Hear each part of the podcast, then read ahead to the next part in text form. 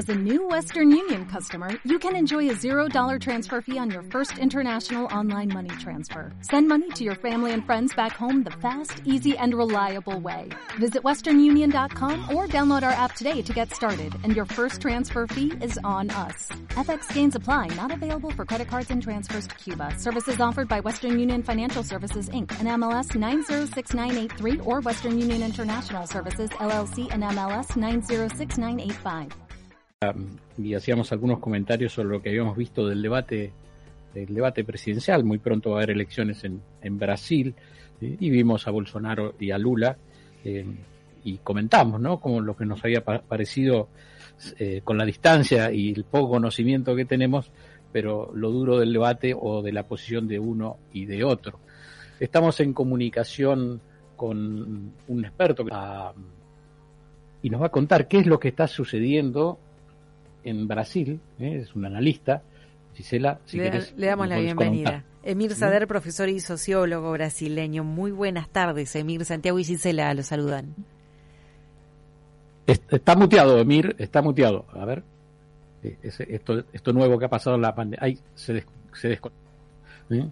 Bueno, Vamos, sigamos con los oyentes hasta sí, que se conecte de vuelta. Que suele pasar eso también, ¿viste? Le errás de botón y cortás todo, te desconectás, te querés desmutear y cortás. Pero Estaba vamos preparando unos libros, todo, Emir. ¿eh? Ahí, se, ahí se conectó de vuelta. Emir, ¿nos escucha ahora? Sí, lo escucho bien siempre. bueno, muchas gracias. Ah, muy bien. Bueno, gracias por su tiempo. Nos ayuda a, a estos argentinos que eh, estamos cerca, estamos de Brasil, pero bueno, ¿cómo ve usted, cómo vio el debate y cómo ve este tramo final hacia, hacia las elecciones?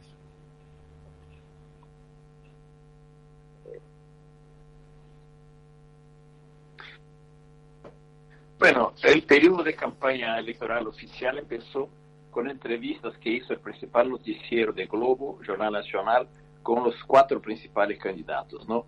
Ya fue claro ahí, eran 40 minutos, cualquiera que fuera el tipo de, de preguntas, digamos, la persona podía Bolsonaro muy mal, muy claramente, ¿no? Cada vez que se expone es un desastre.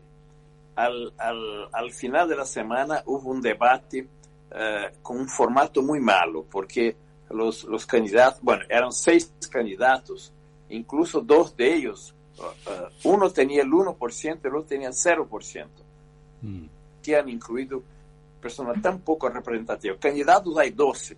Si fuera democracia, democracia absoluta, tienen que estar todos. Escogieron dos que por coincidencia o no, eran dos absolutamente neoliberales que nadie conocía, ¿no?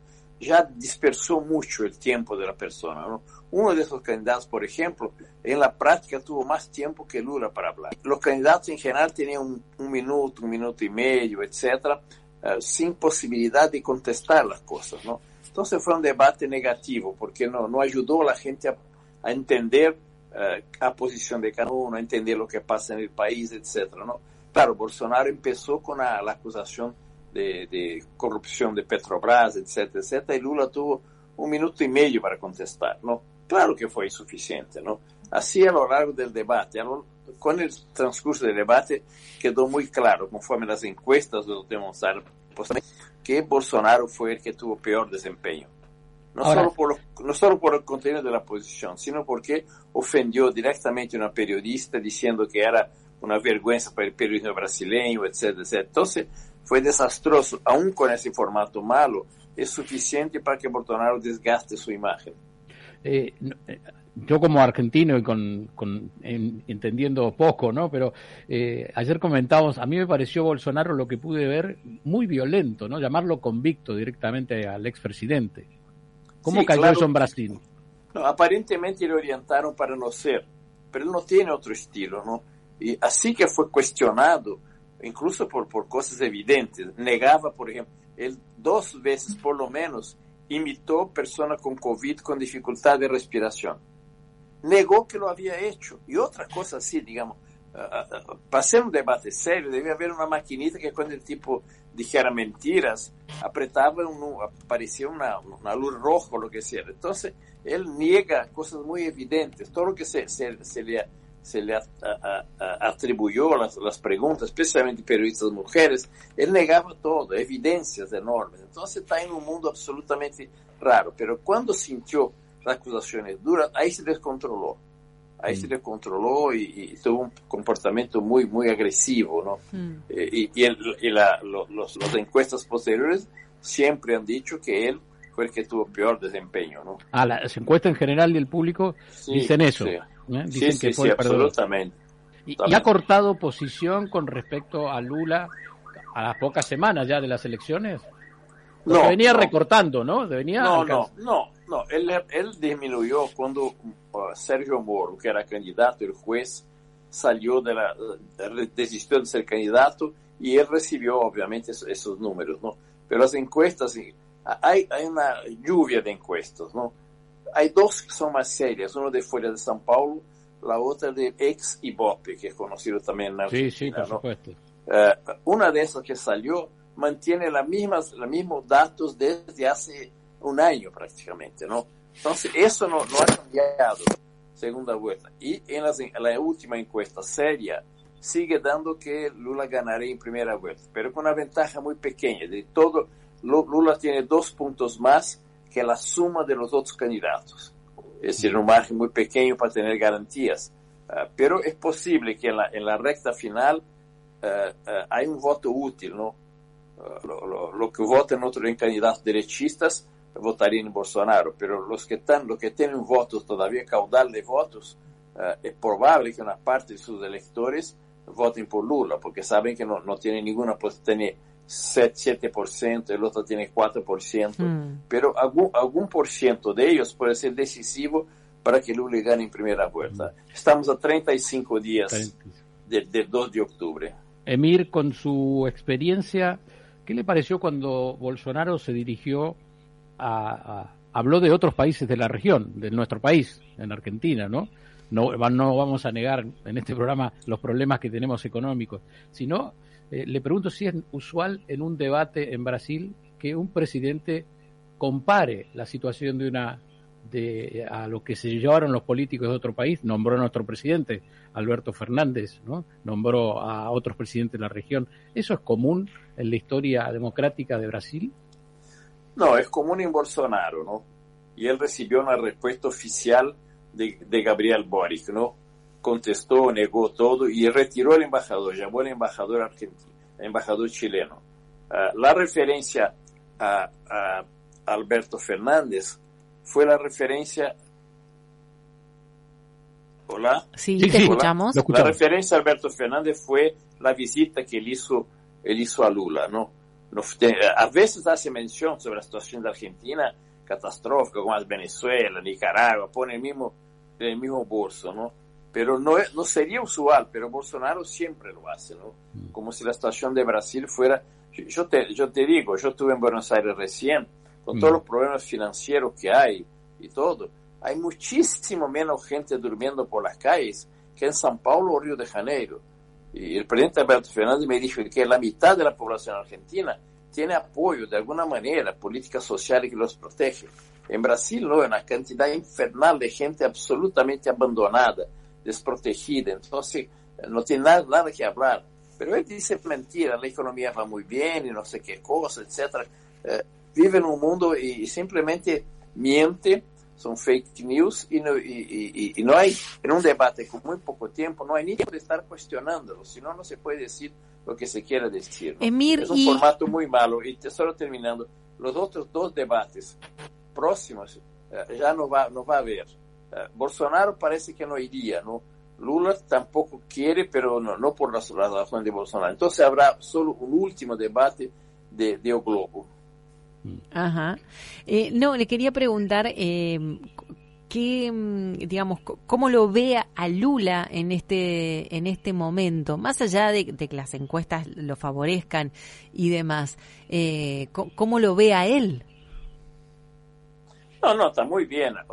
Hoy tuvo una reunión con una, parlamentarios europeos, habló muy bien, extensamente con ellos, etcétera, sobre la relación con Unión Europea y todo, sobre cuestiones de medio ambiente. No, él, no, no, se deja afectar, él no se deja afectar con esas cosas, ¿no? Se quedó medio, medio así, eh, eh, incómodo por no poder usar tiempo para exponer sus cosas en el debate, eso sí, pero eso no, no ¿Y en Brasil? Tiene, En, en ya Brasil- tuvo, tuvo campañas mucho más violentas que que, esta. esa. ¿no? Mm.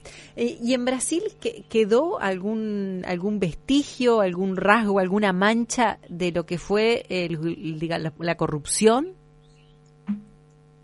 No, sigue. a- a- a- a- hoy mismo, hoy mismo apareció, apareció que la, la familia de Bolsonaro compró 105 eh, eh, inmuebles con plata, eh, eh, con, con dinero vivo, ¿no?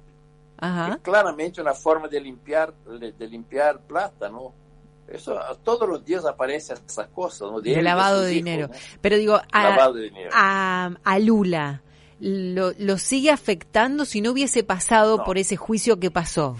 Eh, si no, No, hubiese estado preso, digo, eh, te- hoy tendría más gente atrás, que, digamos, lo, lo- ¿usted nota que hoy en la calle todavía están esas manchas de, de haber sido juzgado? Mira, Lula tuvo 26 procesos, en todos ha sido inocentado, ha sido considerado inocente. Nosotros no estamos a favor de que Lula se presentara a la policía, ¿no? Allá atrás en el sindicato de los metalúrgicos cuando discutíamos con él. Pero él dijo, yo no voy a la clandestinidad y no voy a salir del país. Y la única alternativa que tengo es ir allá y probar. No es- sabíamos claramente que era inocente, pero no, no tenemos claro que él pudiera salir o salir vivo, ¿no? Entonces, cuando él salió y recon- reconquistó su derecho político, quedó claro que era inocente. La, la- la mancha, la idea de que hay corrupción del PT, hay sí y no, no está claro. Nadie está condenado, nadie del PT está condenado. Ahora, el caso de Lula es muy especial porque Lula siguió viviendo en el mismo departamento que vivía cuando, cuando era líder sindical. Cambió Ujú. recién por cuestiones de seguridad. El PT exigió que saliera del departamento y fuera a una casa también modesta para que hubiera un esquema de seguridad. Pero no hay ningún indicio de enriquecimiento personal de Lula, ni de sus hijos, ni nada, absolutamente nada. Entonces, eh, lo que está equivocado Bolsonaro es que el antipetismo hoy es mucho menor que el antibolsonarismo. Ahí que pierde la cosa. Su- su- está claro que su, su instrumento básico es eh, eh, la, la, la, la corrupción del PT y intervención habló de esa tontería de eh, eh, Nicaragua, Lula, Lula apoya a Nicaragua, apoya a Venezuela, apoya a Cuba, etc. Ujú. Gobierno totalitario. Es- es- ese entonces tiene menos efecto. Pero las encuestas demuestran que el antipetismo hoy ya no es lo que fue en el pasado. Lo que ¿no? fue antes. Y ahí Ujú. que Lula, y ahí que Lula es favorito, ¿no? Emir, eh, eh, mire, le voy a pedir disculpas de antemano si a usted le cae mal o toma mal lo que yo le voy a decir, la pregunta que le voy a hacer, pero yo se la hago con todo respeto. Eh, Porque hay una postura clara en usted, hay una, hay una predisposición a- hacia Lula en, en las cosas que nos está contando. Usted respeta, por lo que veo, por lo que puedo entender, eh, a Lula, ¿verdad? Sí, no, yo, yo conozco, lo conozco desde no sé, no sé cuánto tiempo de cerca, conozco su vida, su actitud, etc. Bien. Entonces, ¿Qué no, es, no es predis- No, no, no, la- no, no. una, Cada- una disposición previa, no, No, es previa. es- cada uno elige. Güey, usted está en todo su derecho de hacerlo, pero por eso le pregunté porque ahora le quiero preguntar esto. Si usted tuviera que decir qué cosas alzaría de, de Lula para decir tiene que ser el próximo presidente de Brasil. qué cosas. No, que él, primero, es que más conoce Brasil. Segundo, es que tiene las experiencias políticas para, para resgatar la situación de miseria que vive la gran mayoría del pueblo. Tercero, fue absolutático, uh, tuvo su gobierno, había presiones porque intentaron tercer mandato, no quiso, y sí, siempre obedeció las normas de la democracia. Entonces, tanto en términos democráticos como de política social, esas son razones fun fundamentales para que yo uh, prefiriera Lula como presidente de Brasil. Perfecto. Le agradezco muchísimo la respuesta. ¿De qué? Santiago, No, recordemos que Lula fue absuelto, ¿eh? fue absuelto el presidente Lula, Ignacio da Silva, en el 21 por el 26 tribunal, procesos. por, 26 sí, de los procesos. 26 procesos, por el Tribunal Supremo eh, y eso revolucionó la política del país el año pasado y todas sus condenas ¿eh? Por trama de corrupción masiva Cuando yo tuve, cuando yo tuve con el presidente Alberto- anuladas. ¿Mm? Yo Estuve con Alberto, presidente Alberto Fernández en, en julio.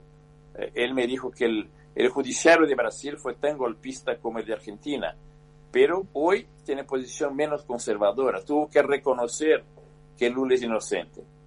Ustedes... El, el, de Argentina no, el de Argentina mantiene la misma posición inflexible de, de, de la oferta judicialización de la política en contra de, en contra de Cristina. ¿no? Esa es una diferencia que tenemos hoy. No significa que el judiciario brasileño no hubiera uh, sido protagonista junto con los medios mm. del golpe en contra de Dilma Rousseff y de la prisión de Lula inocente que lo impidió de ser presidente, elegido presidente en 2018. ¿no?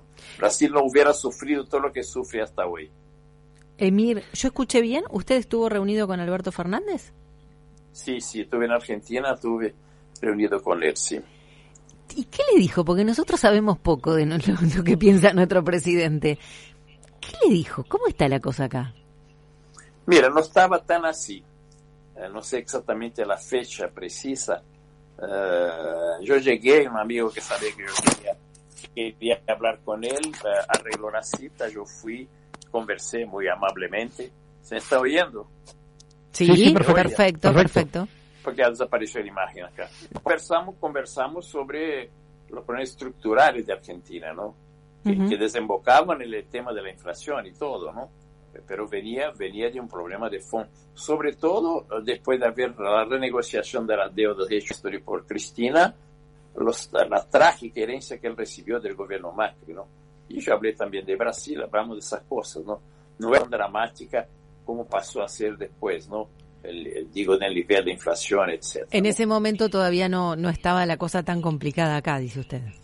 No, había, había el conflicto de con Cristina, él no tocó en el tema, yo también delicadamente ¿no?